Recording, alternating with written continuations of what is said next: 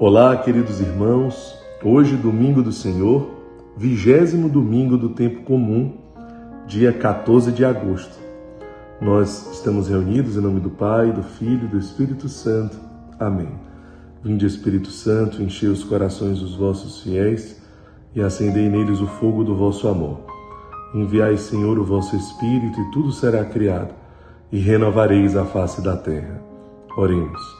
Ó Deus que instruíste os corações dos vossos fiéis com a luz do Espírito Santo, fazei que apreciemos retamente todas as coisas, segundo o mesmo Espírito, e gozemos sempre de sua consolação, por Jesus Cristo, Senhor nosso. Amém. Ave Maria, cheia de graça, o Senhor é convosco.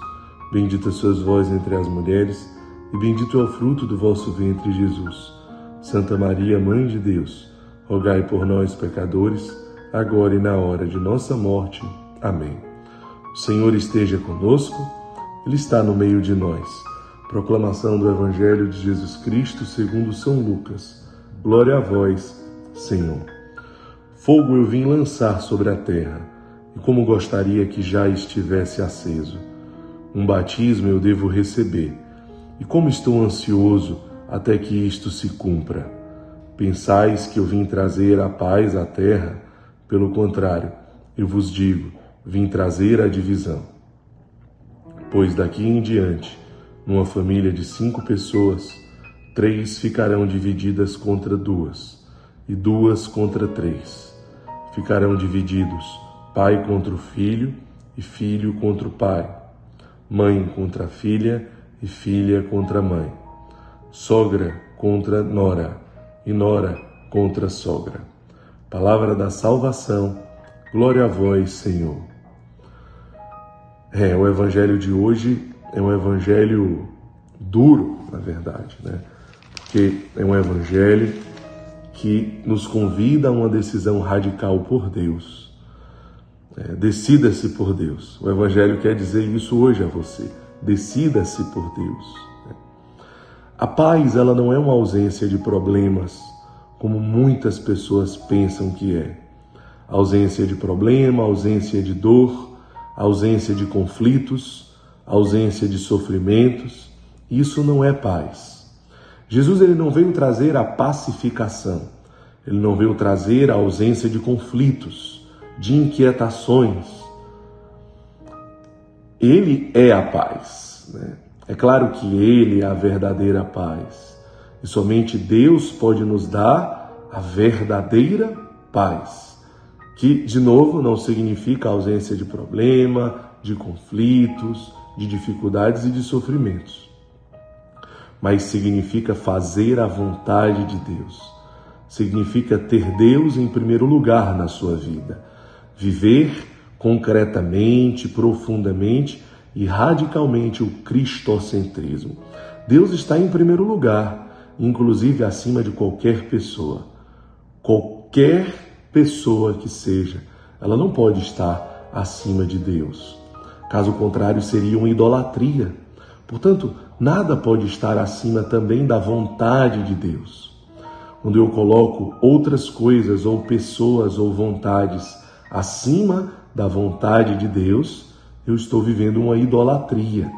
Eu estou idolatrando aquela pessoa ou aquela situação, ou aquele acontecimento, ou aquilo que eu busco, seja a ascensão profissional, seja o dinheiro, seja o ter, o poder, o prazer, seja pessoas. Né? Então, Deus em primeiro lugar. Apenas Deus em primeiro lugar pode me trazer a paz. Esse evangelho ele é, ele nos, nos levanta questionamentos, né? Mas como que um pai contra um filho, um filho contra o pai, como que uma família vai se dividir, né? Nós conhecemos em muitos lugares do mundo é, algumas etnias e religiões. Quando, por exemplo, um filho adere ao cristianismo, muitos pais dizem que não o reconhecem mais como filho. Mas então, aquele menino, aquele filho, aquele homem, aquela mulher, ele não deve aderir ao cristianismo se ele descobriu Cristo, se ele conheceu Cristo e se ele deseja aderir ao cristianismo, ele não vai aderir porque o pai dele não, vai, não o vai mais reconhecer como filho, qual será a verdadeira paz que ele vai sentir dentro dele? A paz da presença de Cristo, a paz de realizar a vontade de Cristo? Ou a paz de evitar um conflito por alguém tão mais especial que possa ser? Não é verdade, meus irmãos? Por isso que o evangelho de hoje, ele nos traz um convite a uma radicalidade muito profunda onde eu não consigo mais compactuar. Até um certo momento você consegue ainda evitar algum conflito, mas vai chegar um momento que eu não consigo mais ficar em cima do muro. Ou realmente eu estou aderindo ao Evangelho, ou realmente eu estou aderindo à vontade de Deus, ou vai ser inevitável alguns conflitos acontecerem. Amizades de infância, às vezes pessoas da família, que não vão concordar com a sua postura, por que gastar tanto tempo com o Evangelho, com o reino de Deus? Por que se consumir pela vida dos outros, enquanto você poderia estar focado na sua vida, no seu bem-estar, nas suas seguranças? Loucura para os homens é graça para Deus. Mas nós não podemos esquecer: a única e verdadeira paz é a presença de Deus e a sua vontade. Nunca serás dos homens. Mas nós não podemos desanimar.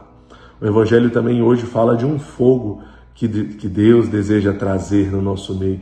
E como Ele está ansioso, diz o Evangelho, diz o Senhor, por esse batismo no Espírito Santo, por esse fogo no Espírito Santo. Como Ele tem pressa, como Ele está ansioso que você receba. Por isso que o Evangelho de hoje não seja um motivo de desânimo, de frustração, de tristeza. Pelo contrário, porque o seu coração está centrado no reino dos céus e não em reinos que passam e não em reinos que viram pó, você sim está feliz, ciente das dificuldades que você vai enfrentar, porque aquele que quiser seguir a Cristo deve tomar a sua cruz, renunciar a si mesmo e seguir Jesus. Mas alguém que está decidido, alguém que está consciente da cruz que precisa carregar, mas que carrega e abraça essa cruz com amor e com alegria, porque para onde nós iremos, Senhor, se somente tu tem palavras de vida eterna?